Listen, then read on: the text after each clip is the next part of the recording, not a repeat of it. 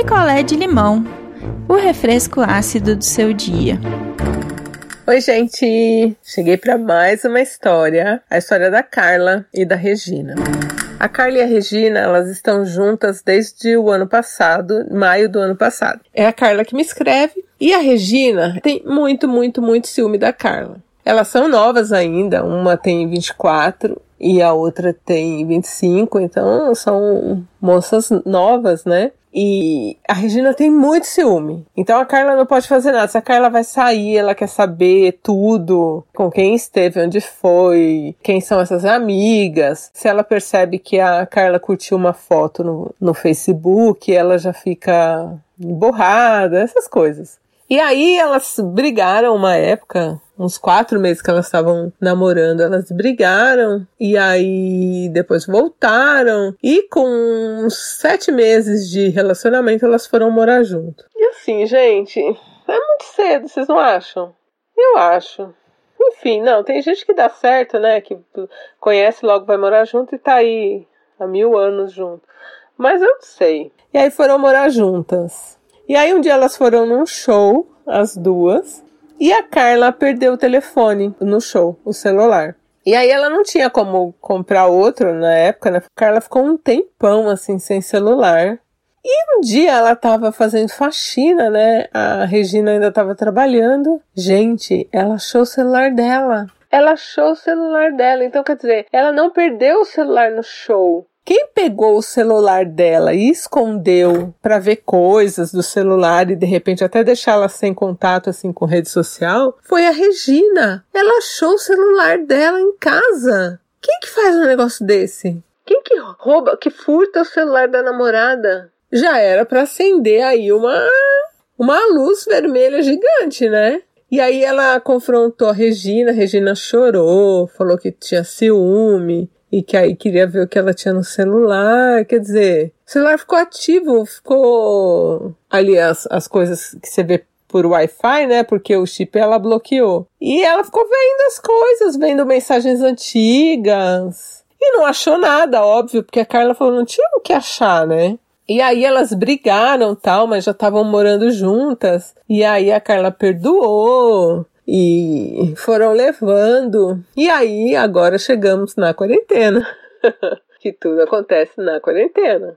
E a Carla, gente, ela não tá aguentando. Ela não pode fazer nada. Pode fazer nada, que a Regina tá ali em cima. E as duas estão trabalhando em casa, né? As empresas liberaram para elas trabalharem em casa. Só que assim, que eu acho que trabalhar em casa é pior do que trabalhar na empresa. Porque na empresa você tá ali, se você sai para tomar um café, alguma coisa, não tem tanta pressão. Parece que em casa seu chefe tá toda hora te cobrando coisa.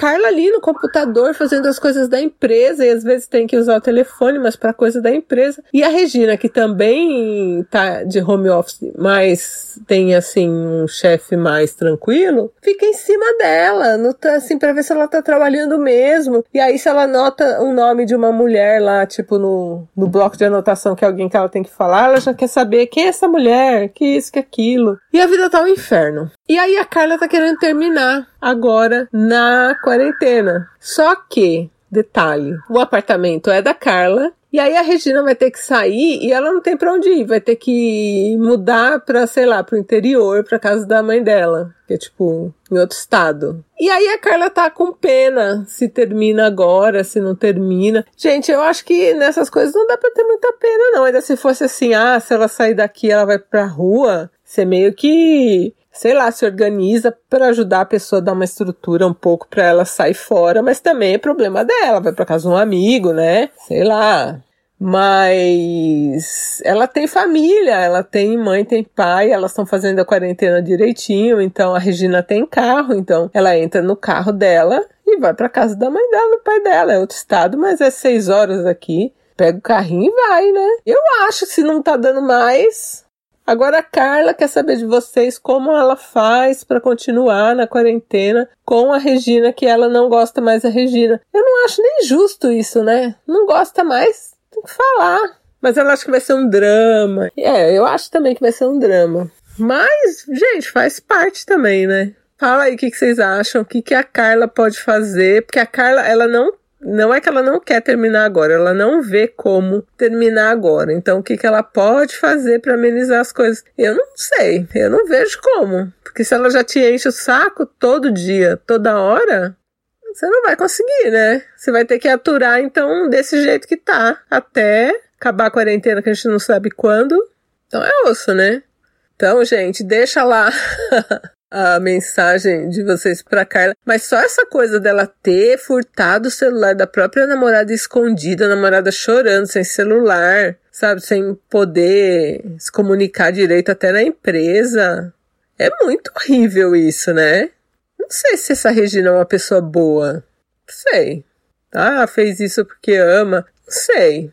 Então deixem lá as mensagens para Carla, o que, que ela pode fazer para amenizar a situação até acabar a quarentena, mas por mim é terminar, põe as coisinhas no carrinho dela e vaza, vai para casa da mãe. Ah, vai ter drama? Ah, vai ter drama, mas contanto que não tenha violência, que não tenha morte, né?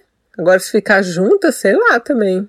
Então, sabe ver isso aí direitinho. Então a gente comenta lá no grupo, nosso grupo no Telegram, não inviabilize, é só jogar na busca, quem ainda não está no grupo, entra lá. Um beijo e até daqui a pouco.